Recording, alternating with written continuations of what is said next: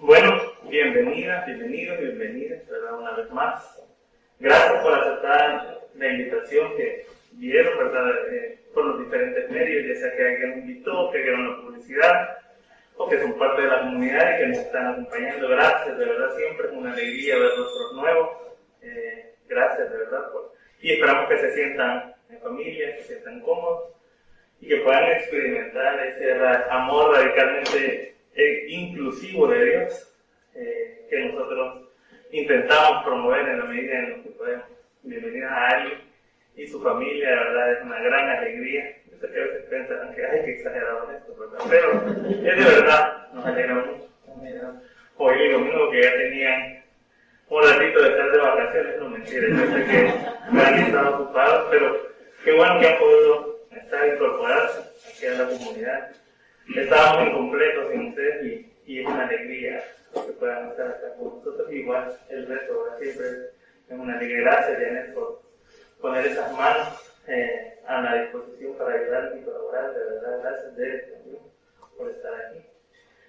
Y vamos a comenzar, ¿verdad?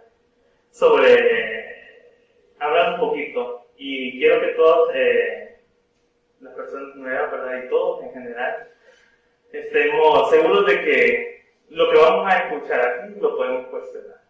Y los invito a que lo hagan, de hecho, ¿verdad? Que no crean que lo que yo estoy diciendo es así, ¿verdad? Si usted dice, mundo, no creo lo que está diciendo este gordito, entonces ahí busquen en internet, lea otras fuentes, ¿verdad? Porque de eso se trata la fe, ¿verdad? De cuestionarla para crecer. Y la vida se nos va generalmente muy rápido, ¿verdad? Este, nosotros sentimos que vivimos una vida bien acelerada, ¿verdad? Estamos eh, siempre en constante movimiento y constantemente día a día nos hacemos preguntas, ¿verdad? De que nos levantamos, qué ropa me voy a poner, ¿verdad? ¿Qué voy a hacer de comer? ¿Qué voy a desayunar? Eh, ¿Cómo voy a hacer para sacar tiempo y que me alcance todo lo que tengo que hacer en este día, ¿verdad? Y nos estamos haciendo preguntas constantemente, ¿verdad? Sí vamos en el bus, ¿verdad? Que, ¿Por qué ruta me voy? ¿Dónde hago? ¿A qué hora tengo que salir para no agarrar tráfico? ¿verdad? Si los que manejan, ¿en qué ruta me voy para agarrar menos tráfico? En general nos estamos haciendo preguntas. Pero yo sé que más de uno de nosotros nos hemos hecho otros tipos de preguntas también en la vida. Y son esas preguntas a veces que nos las hacemos nosotros y a veces las quedamos en nuestra mente o lo compartimos o lo hemos escuchado. Eh, que otros filósofos y pensadores ya se hicieron. Hay algún propósito, ¿verdad? Por el cual yo estoy en esta tierra. No sé si alguna vez ustedes han llegado a esos momentos de reflexión, ¿verdad? En que dicen, bueno, ¿y yo por qué estoy aquí? ¿Y qué es lo que tengo que hacer yo? O dice, ¿cuál es el sentido de esta vida? O a veces evitamos llegar a estos momentos, ¿verdad? Porque nos, nos podemos sentir un poco frustrados de no encontrar las respuestas a este tipo de preguntas. Y yo soy la como voy a quitar esto para puedan ver y puedan ver. A veces la mujer es un poco impersonalizada. Bueno, este, y ese tipo de preguntas han inundado a la humanidad de, desde, desde que existe, ¿verdad? Las personas nos hemos preguntado, ¿y qué hay más en la vida que esto que estamos viviendo? A veces las diferentes situaciones de la vida nos llevan a hacernos ese tipo de preguntas. Y a veces tenemos miedo de contestarlas. A veces se pregunta, bueno, y después vivimos, morimos, y después que se acabó todo. Y todo ese tipo de preguntas, ¿verdad? Eh, nos han llevado a hacer diferentes reflexiones y pensamos ahora también, ¿verdad? El cristianismo en la actualidad, ¿verdad? Será algo importante para nosotros. De verdad a la humanidad le beneficia algo. Y es que yo creo que muchos fuera dentro de la iglesia hemos cuestionado muchas cosas de la cristiandad en general, ¿verdad? Este, Álvaro me decía, si yo fuera mujer realmente no sé si fuera cristiano, ¿verdad? porque después de leer todo ese machismo y ese patriarcado que está en la Biblia, no sé cómo me sentiría yo siendo cristiano. Y, pues, y son preguntas que a veces no las hacemos, ¿verdad? En público, pero quizás las hemos pensado.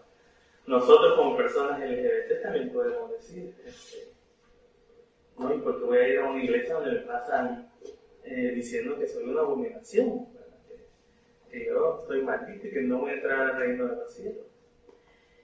Y curiosamente, fíjense que eh, nosotros, como saben, somos una comunidad de inspiración anglicana. Álvaro muchas veces ha dicho en esta comunidad que los anglicanos en el mundo están desapareciendo. Y es cierto, los anglicanos van en disminución cada año. Y había un artículo en Inglaterra que se, se publicó con un poco de sátira y decía eh, que decía, Dios se va de la iglesia anglicana.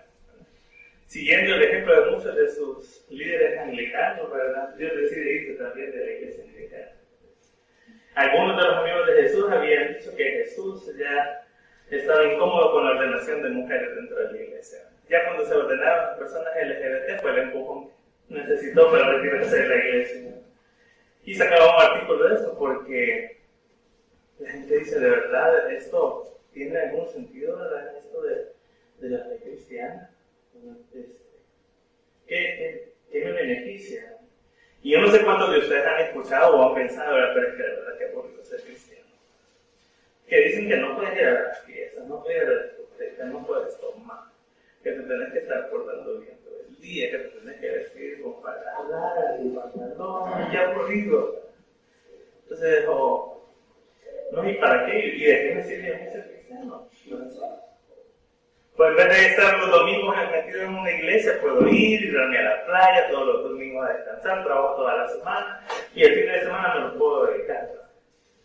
¿O qué tan cierto será todo lo que dicen? La verdad es que no parece tan cierto cuando dicen que predican al Dios del amor, pero están constantemente juzgando y atacando a todos, ¿verdad? Diciéndoles, en vez de invitarlos a la mesa del Señor, te pasan diciendo, sacando la lista de por qué no vas a entrar al cielo.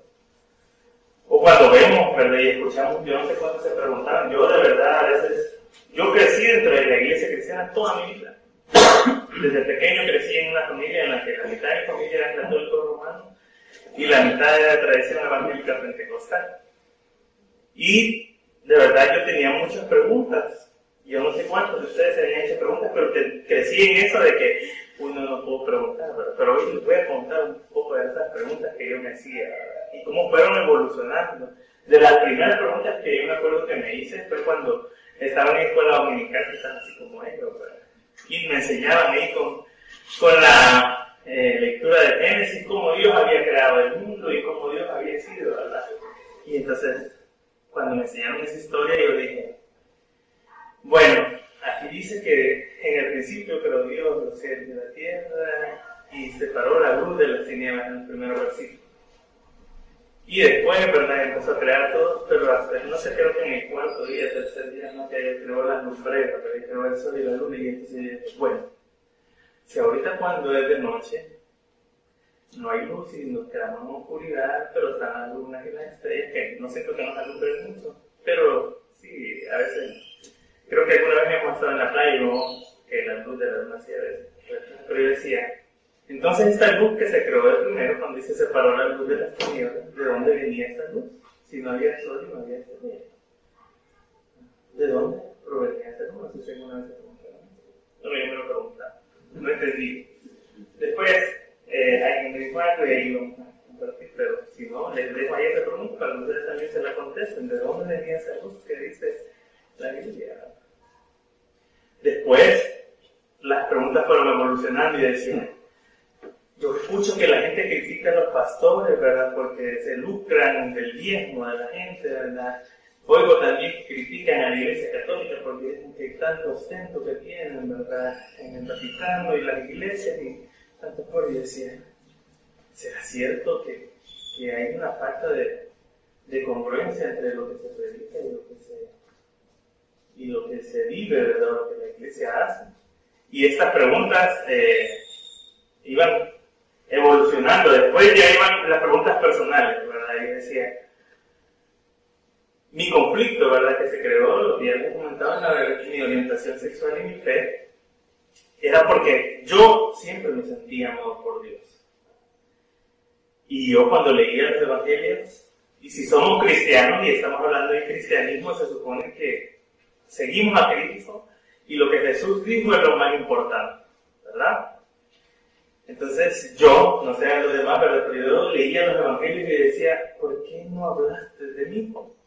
Hablaste de los pobres, hablaste de las viudas, hablaste de las mujeres, pero no hablaste de las personas y yo escucho que pasan diciendo, ¿verdad? Y es cierto lo que dice el Antiguo Testamento, y después lo que dice Pablo, y decía, pero Jesús no dijo nada, decía, y eso me causaba a mí una gran interrogante de sea cierto o no sea cierto, hay algo más que descubrir, ¿verdad? Porque decía, ¿qué? Es cierto, yo decía, Pablo dijo esto, el Levítico dice esto, ya me lo juego, pero yo decía, pero Jesús no me ha dicho nada y yo siento que Él me ama. Entonces, si somos cristianos, debemos de prestar mucha atención a lo que nos dice Jesús. Jesús dijo, yo soy el camino, la verdad y la vida. Y pensemos un poco en esto. Cuando dice camino, yo me remonto a esa pregunta que nosotros nos podemos hacer de, bueno, ¿y, habrá un propósito en nuestra vida? ¿Tendremos nosotros algún motivo? Y he comentado también un poco en otras ocasiones que yo viví en iglesia de, origen, ¿verdad? Preguntándome, bueno, ¿y cuál es mi llamado? Te dicen en la iglesia América, ¿Y cuál es tu propósito, verdad? Y a veces dicen, ¿será que voy a ser pastor? ¿Será que voy a ser misionero? ¿Será que voy a ser ministro de alabanza? Y generalmente tenemos esa visión de estar en la palestra, ¿verdad? De estar ahí, ahí queremos estar todos. Y la gente se frustra porque al final en la iglesia, ¿verdad? Hay 5.000 miembros, pero solo hay un pastor y todos los demás están frustrados de tenemos un pastor. Quizás hay dos o tres ministros de alabanza, todavía quedan 4.996 personas que están ahí esperando saber cuál es su propósito. Y entonces yo decía, ¿cuál será mi propósito? Y en este proceso de buscar respuestas en el que yo viví un tiempo, ya les he compartido ¿verdad? que un, tío mío, que era ateo, imagínense, porque tenía ahí algún pleito con Dios, ¿verdad? Me dijo una vez, y eso me cambió la vida. El propósito de Dios es que sea feliz. Y a mí me quedó así como, ¿cómo? Entonces el propósito de Dios no es que yo sea misionero, que sea pastor, o que esté predicando a saber en qué pueblo de la India, ¿verdad? Ya el, que Dios nos ama. No, el propósito de Dios para nuestra vida es que seamos felices. Y eso me cambió y me di cuenta que a veces se nos va el tiempo pensando, ¿verdad? Siempre estamos pensando, cuando tenemos esa manera de pensar y, el, y entonces pero mi propósito, la vida se nos está yendo y no lo estamos viviendo. Y no estamos siendo felices pensando en que tenemos que llegar a la meta cuando no, nos damos cuenta de que lo único que tenemos es el presente. Por estar a veces, muchas veces pensando en el futuro, no somos felices y entonces no encontramos el verdadero propósito de Dios para nuestra vida. Y cuando a mí me dijeron eso, el propósito de Dios para mi vida es que sea feliz, entendí que Él me estaba invitando a vivir la vida en plenitud. Y ese es el camino, es el hoy y es la manera en que vivimos. Y dice, y es la verdad. ¿Y qué entendemos por verdad? Ahí podemos eh, pensar que la verdad es un concepto, ¿verdad? Este, que tiene que ver con la veracidad de las cosas, con qué tan cierto, con qué, con qué tan comprobable es algo, ¿verdad? Y yo no sé si algunos de ustedes han escuchado a muchos cristianos estar peleados o que se inventan este pleito entre la ciencia y la fe, ¿verdad? y que no es que, y personas que dicen, yo no voy al médico porque Dios me va a curar y ahí están, ¿verdad? Yo he escuchado a veces hermanas todas roncas que pasaban al, altar a cantar, ¿verdad? Y se escuchaban que hasta a mí me dolía la garganta de escucharlas a las pobres, pero ellas decían que como estaban cantando y adorando al Señor, Él las iba a sanar, y no se tomaban las medicinas, no tomaban jarabes, y entonces empezamos a ver este, este, conflicto que se crea, ¿verdad?, entre la ciencia y entonces decía, bueno, y entonces piensan que es pecado tomar medicina o ir al doctor. Y la gente a veces no sabe que muchos científicos, matemáticos y físicos han sido creyentes. Si no lo creen, voy a decir uno y ustedes lo buscan ahí, dicen eh, Isaac Newton, Nicolás Copérnico, Calvin, eh, están Kepler este, fueron y hay muchos otros científicos que conocemos que creían en Dios. Y la gente se inventa esto de que la ciencia, la fe, las matemáticas, todo está peleado, ¿verdad? No tiene que ver la fe y la ciencia son enemigas, ¿verdad? Y nosotros, yo siempre le he dicho, a alguna nunca me dijo, no, si que la ciencia y la fe van de la mano y caminan de la mano. Me decía, esa, esa ilustración que ella me gustó, me, me, gustó y siempre la repito y decía, son como dos hermanas que van juntas, ¿verdad? En la vida. Y todas las respuestas decía que la ciencia pueda responder, no la responde la fe, porque la ciencia la puede responder. Y todas las respuestas que la ciencia no puede responder, entonces las responde la fe. Pero no, no están separadas y no hay un conflicto. Entonces eso, esta parte de la verdad no, no, es, no es un conflicto. Dios es la verdad y, y cómo podemos entender esta parte de que es la verdad. Eh, esa verdad de la que nos habla Jesús cuando Él dice yo soy el camino, la verdad y la vida, tiene que ver con un sentido experimental, ¿verdad? Y cómo explicar, yo creo que muchos conocemos aquí a, Álvaro, ¿verdad? Es, nuestro pastor aquí en la comunidad. Y pero algunos no lo conocen. Y quizás si hubiera un libro, ¿verdad? Que narrara la biografía de Álvaro, ¿verdad? Podría decir ahí, bueno, Álvaro Nació en 1982, ya todos sabemos que tiene 37 años, lo ve en video, este, y podemos saber cuándo nació, cómo se llama su papá, cómo se llama su mamá, qué comida le gusta, qué cosas puede hacer, sabemos que estudió en Inglaterra, que ha vivido en ese ir y venir entre El Salvador e Inglaterra, eh, está gordito, podemos saber muchas cosas de él. Pero las personas que hemos convivido con Él y que somos sus amigos, estamos seguros, ¿verdad? Le conocemos y nuestra experiencia más hace decir, sí, es cierto, ¿verdad? Él es así, él es así. En el libro puede decir muchas cosas, puede haber un capítulo que diga, Álvaro los deportes, y una página en blanco y pasamos al siguiente capítulo. Entonces, pero nosotros que lo conocemos sabemos que en efecto no había nada que escribir en este capítulo. Entonces, nuestra experiencia de convivir con las personas, de convivir, de tener una relación, nos hace saber cuál es esa verdad, ¿verdad? que nosotros nos creamos a través de la experiencia. Y Jesús quiere que conozcamos esa verdad a través de la experiencia de una relación con Él. Nosotros podemos escuchar de Jesús y que dicen que Jesús es este, que Jesús es el otro, pero si no fomentamos una relación con Él, no le vamos a conocer y no vamos a conocer la verdad. Entonces, él cuando dice yo soy el camino, la verdad y la vida, está hablando más que el hecho de decir yo soy veraz o tengo, sino de fomentar una relación conmigo y vas a conocer la verdad. Y esta verdad, dice la palabra, que nos hace verdaderamente libres. Y una verdad que yo descubrí en, en Jesús fue que Él me amaba. En todas las iglesias nos dicen a las personas que no, pero que vos sos una abominación, aquí dice en la Biblia. Yo no sé cuántos se dieron cuenta de que publicamos, pagamos una publicación de la página promoviendo este curso. Y si se dieron cuenta de la cantidad de odio que cayó sobre esta página. Y la mayoría de los comentarios eran de otros cristianos. ¿Verdad? Dicen, no, están locos, ustedes están equivocados ponían y empezaron a recitar todos los versículos de la Biblia, sacaron romanos, sacaron levíticos, todo lo que ya no podemos dar. Y yo decía, qué tremendo que la gente no se da cuenta de todo ese odio que tiene adentro y esa capacidad que tiene de atacar a las personas sin mediar palabra. Una imagen con, un, con unas cuantas palabras desató la ira de una gran cantidad de gente y, empezaron a escribir ahí un montón de cosas.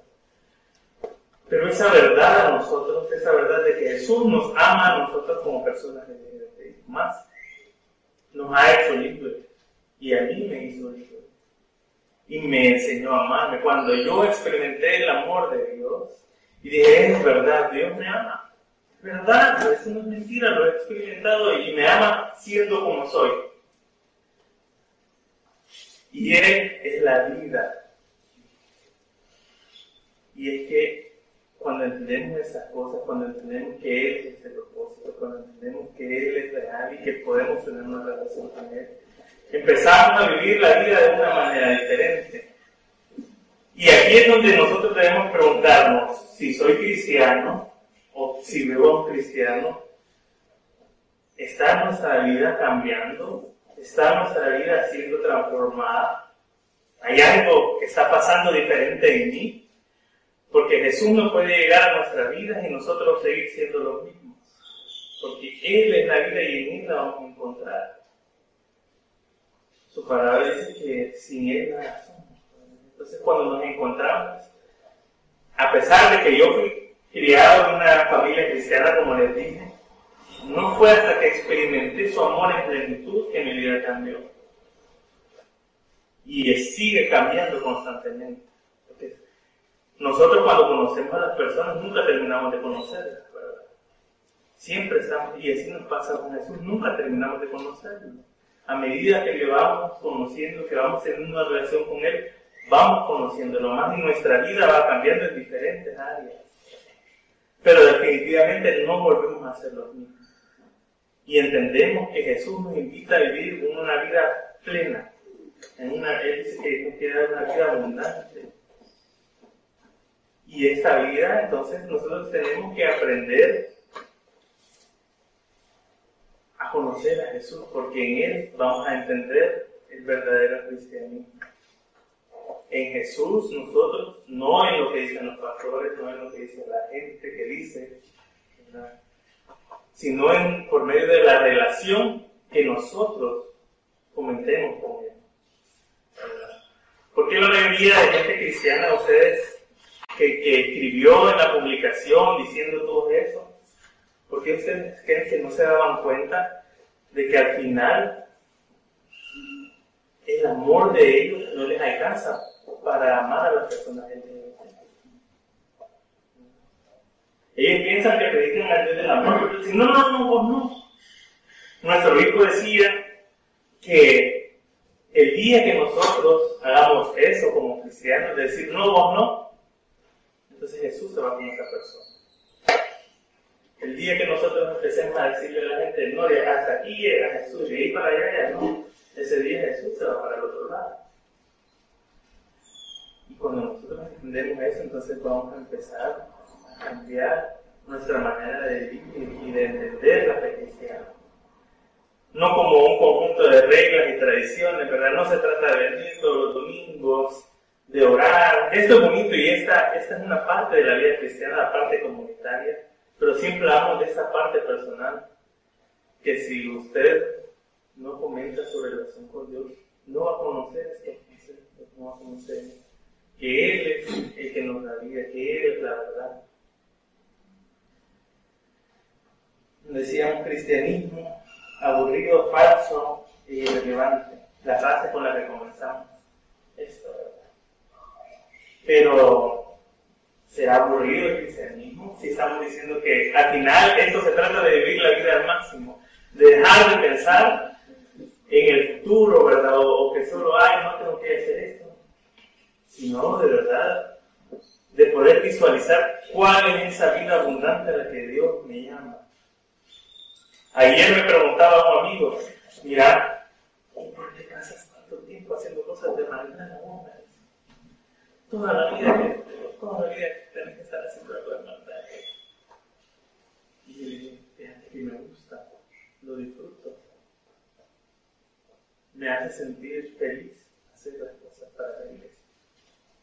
Y creo que yo siempre se lo digo, yo ahora que conocí este amor de Dios, creo que hay muchas personas, LGBT principalmente, que necesitan saber, no solo escuchar que Dios les ama, sino saberse amados.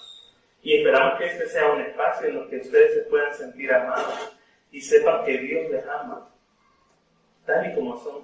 Dios nos creó, nos bendice, siendo Él y nos ama siendo Él. Vivir la vida máximo no es nada. Es decir, es falso.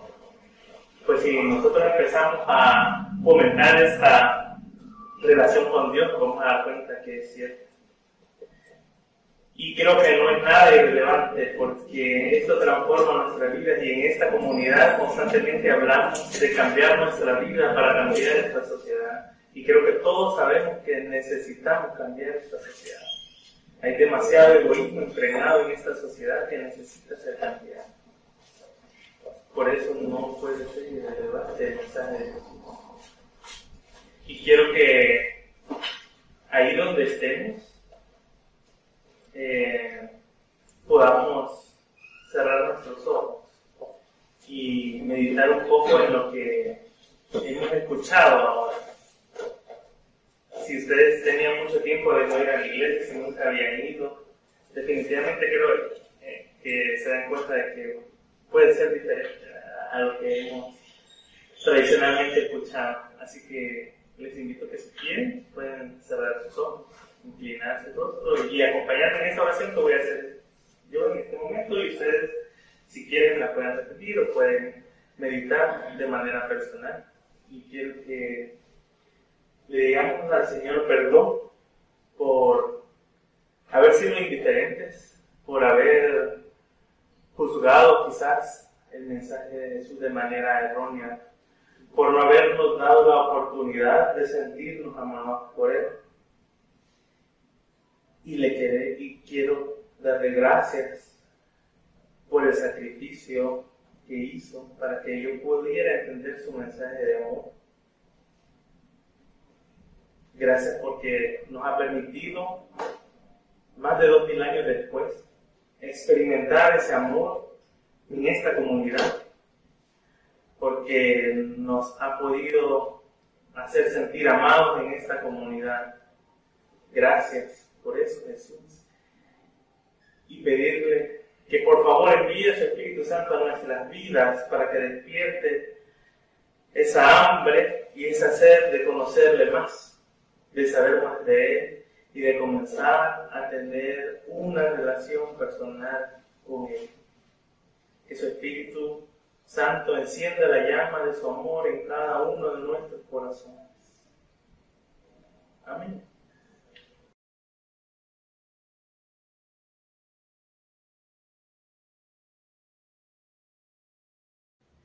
Gracias a todos y todas por su tiempo, por haber estado aquí atento, ¿verdad? A veces es un poco cansado y todo, pero gracias de verdad por habernos acompañado. Esperamos que se hayan sentido eh, en familia, en comunidad y este próximo miércoles vamos a tener una llamada eh, virtual, puede ser, va a ser por Zoom eh, será por Zoom y quiero que, si me pusieron atención, escriban las preguntas que ustedes tienen acerca de esto. ¿Qué preguntas tienen ustedes acerca de la fe cristiana?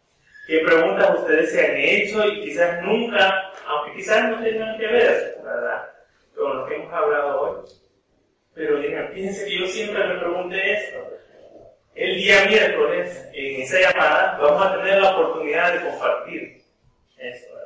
Va a ser el miércoles a las 8 de la noche y vamos a publicar el enlace en nuestras redes sociales, en el grupo de WhatsApp. Si usted quiere estar en comunicación con nosotros, eh, acérquese a Vicente, Vicente, levanta la mano, y él administra el grupo de WhatsApp, entonces para que los agreguen ustedes nos ha dado su información de su teléfono y quiere estar para tener el link el día miércoles, acérquese a él y él lo va a agregar y así va a estar un poco más enterado de toda nuestra dinámica virtual en línea, ¿verdad? Redundante eso acabo de Este, como les habíamos dicho, por esto de la pandemia, estas sesiones no van a ser presenciales todos los domingos, sino que es una presencial, una virtual, una presencial, una virtual, así que en 15 días nos volvemos a reunir aquí para seguir hablando de otros temas. El próximo domingo vamos a publicar en nuestra página de Facebook y en nuestro canal de YouTube la siguiente charla eh, que se llama ¿Quién es Jesús? Porque vamos a, aprender un poco más, ¿verdad? ¿Será cierto? ¿Verdad? ¿Qué tan cierto? ¿Hay evidencia de, de que Jesús existió? ¿Es verdad que es el Hijo de Dios? Todo eso lo vamos a ver en la próxima sesión virtual va a estar a cargo de Álvaro, ¿verdad? Y seguramente estará muy, muy interesante, así que no se la vayan a perder. Y gracias nuevamente por estar acá. Y se quedan aquí en casa, en familia, compartiendo, podemos conversar, seguir nosotros aquí platicando, eh, conociéndonos un poquito más.